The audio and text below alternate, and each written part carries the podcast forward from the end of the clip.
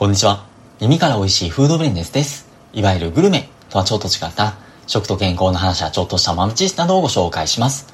はてちょっと日が空いて週末放送になって恐縮なんですけども、今回は食と推し活っていう観点で小話ができればというふうに思っています。はて突然なんですけども、コーヒーってよく飲まれますでしょうか？そしてどのぐらいこだわりを持っていらっしゃいますでしょうか？各いう僕は自宅でコーヒー入れるとかこだわりたいなと思いつつもまだ実装できていなくて、出先で買ったりとか、スーパーで売ってる1リットルぐらいのペットボトルを買って、サーモボトルに詰めて持ち歩いたりとかしてるんですけども、たまになんですけども、仕事の出先でバリスタさんのコーヒーを飲ませていただく機会っていうのもあったりします。普段コーヒーってあんまりこだわったりとかしないんですが、つい先日またバリスタさんのコーヒーを飲む機会があって、いやもう本当にやっぱ違うなと思いまして、やっぱバリスタさんはすごいなって敬服すると同時に、やっぱり入れてくださる方と直接やり取りができるっていうのもいいですよね。たまにしか来ない僕のことも覚えてくださっていて、非常に気さくないい方で、せっかくコーヒーを飲むのであれば、こういった方からコーヒーを買いたいなって思ったりしますし、それがその方を応援することにもつながるかもしれないなと思ったりもします。ここで僕がふと頭に浮かんだのが、応援消費っていう言葉で、これも立派な推し活の一つなんじゃないかなっていうふうに思いまして、近年ちょくちょく聞くようになった気がしませんでしょうか？きっかけとしていいか悪いかは別として、新型コロナウイルスの蔓延で、飲食店の営業が一時期ストップしたりとか、夜8時以降営業ができなくなったりとかしましたよね。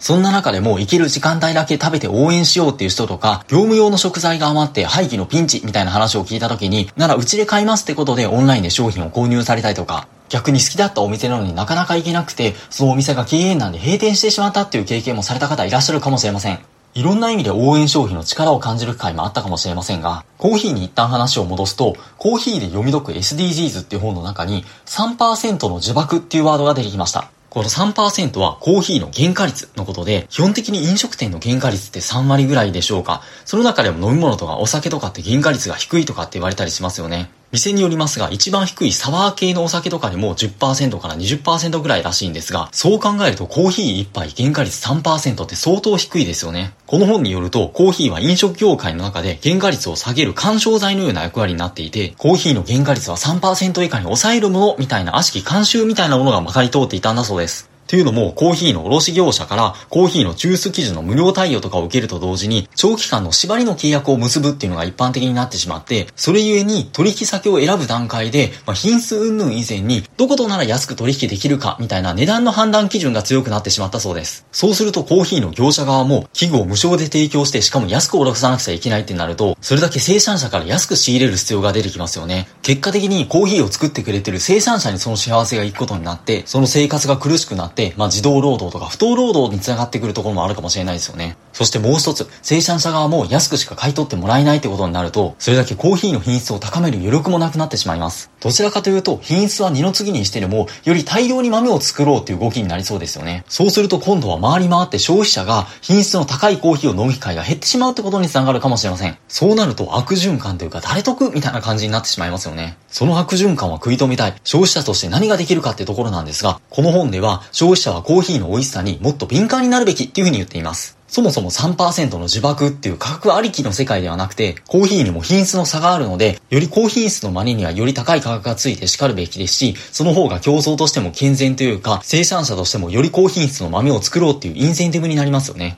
最近はコーヒーブームというか、コーヒーにこだわる人とかコーヒーにこだわるお店増えてきたような気もするんですが、やっぱりなんだかんだでお店側も美味しいコーヒーを出した方がお客さんに喜んでもらえますよね。今までの低い原価率のメリットを捨ててでも、より高品質の豆を使ってコーヒーを出すってお店も増えてきてるようで、そしてお客さんの消費者の側もそれに気づいてそのコーヒーを買うようになれば、結果的に原価率の低い美味しくないコーヒーを出すよりも、結果的に収益が上がるってことになるかもしれないですよね。そういった事例が増えてきたら、他の飲食店もそうするようになるかもしれないないですし、ゆくゆくは豆を作っている生産者にもメリットがあって、消費者も美味しいコーヒーが飲めるようになる。ウィンウィンというか散歩をよしみたいな感じでしょうか。その好循環を助けるために消費者にとってできることは、コーヒーの美味しさに敏感になること。本当に美味しいコーヒーを提供してくれるお店を大いに応援することですっていうふうにこの本では主張しています。まさに応援消費が社会を変える力になるってところでしょうか。商品の買わない運動のことをボイコットって言いますが、逆にいいと思った商品を積極的に購入することをバイコットっていう風に言ったりもするんだそうです。ちなみにこういった話、音声業界でもコーヒーの人としておなじみの翔平さんとかよく話されてたりもするんですけども、いい意味でコーヒーにこだわることが単に自分の趣味のレベルではなくて、社会レベルにとっても大切かもしれないってことを、バリスタさんのコーヒーを飲んで改めて気づかされた気がしました。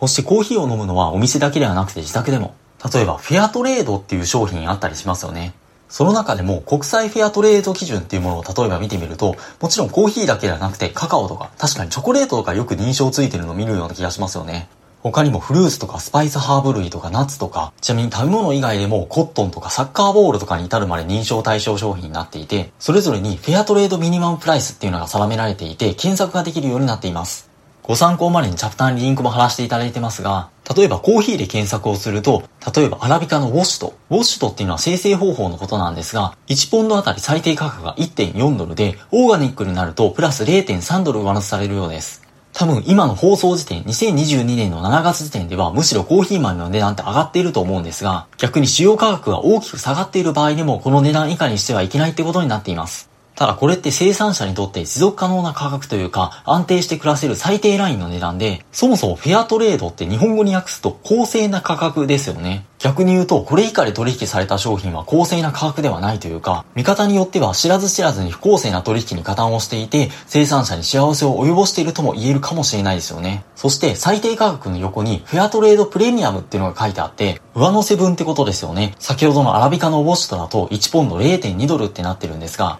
この上乗せ分は産地で話し合って用途を決めることができて、もちろんよりよりコーヒー生産の設備投資に使ったりとか、現地の学校建設とかのインフラ整備に使ったり、生活水準を向上させる投資をするってこともできるような仕組みになっています。それは素敵というか本来は当たり前なのかもしれないんですけども、消費者としてもできることなら買って応援してあげたいですよね。ただとは言ってもこういった商品って普通の商品よりも値段が張るわけですよね。日本でもそもそも物価が上がっていて、でも賃金が上がらないみたいな状況になっているわけで、何でもかんでもフェアトレードってできる人はいいかもしれないんですけども、そもそも生活がそれで持続可能にならなくなったら、それはそれで問題なんじゃないかなと思います。ところでちょっと余談ですが、こういったフェアトレード認証で大事なのって、トレーサビリティ、商品の流通過程の透明化、見える化なんじゃないかなと思うんですが、日本でいうトレーサビリティってどちらかというと消費者の安全安心みたいな観点が強いと思うんですよ。その一方でヨーロッパではまさに生産者側というか自動労働だったり劣悪な労働条件のもので生み出されているのではないかとか他にも大きな環境破壊につながっていないかとか社会的な問題が起きていないかの確認にトレーサビリティの主眼が置かれているんだそうです。エシカルフードって本の中では著者が国際機関の仕事をしている友人に日本はトレーサビリティの捉え方が逆で消費者の安心に主眼が置かれている。日本って本当にに子供じみた国国よねって言われて恥ずかしい思いをしたっていう話が載っているんですが、そんなエピソードがあるぐらい日本とヨーロッパって差があって、その中でもイギリスは倫理的な購買運動の発祥の地で、エシカル先進国、意識の高い国だっていう風に先ほどの本でも紹介されています。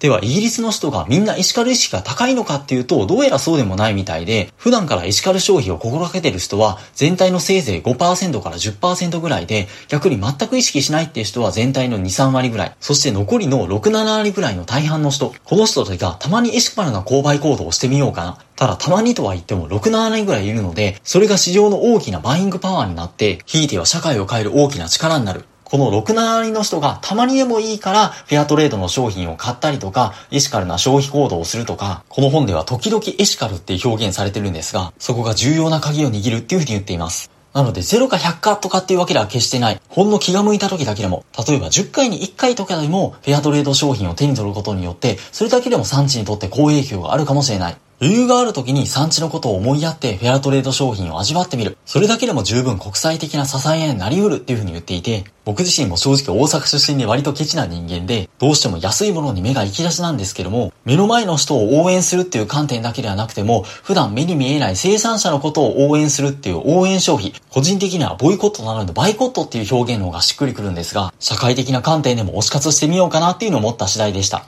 このチャンネルはフードレンスなんで、あくまで食の切り口だったんですが、食の分野に限らず、例えば Voicy とかでもそうかもしれないですよね。推しのパーソナリティさんを応援することで、それによってパーソナリティさんがより良い放送することができて、リスナーさんに帰ってきて、それによってさらにリスナーさんが増えて、回り回って社会がより良い方向に動いていくってこともあるかもしれないなっていうふうに思ったりします。このチャンネルはオストローでもない弱小チャンネルなんですが、ぼちぼち配信させていただけますので、もしよろしければ引き続きお付き合いだけでもしていただけますと幸いです。今回ちょっと真面目な小話みたいな感じになってしまいましたかね、また柔らかい話もできればと思いますので、引き続き素敵なフード連載をお過ごしください。本日もありがとうございました。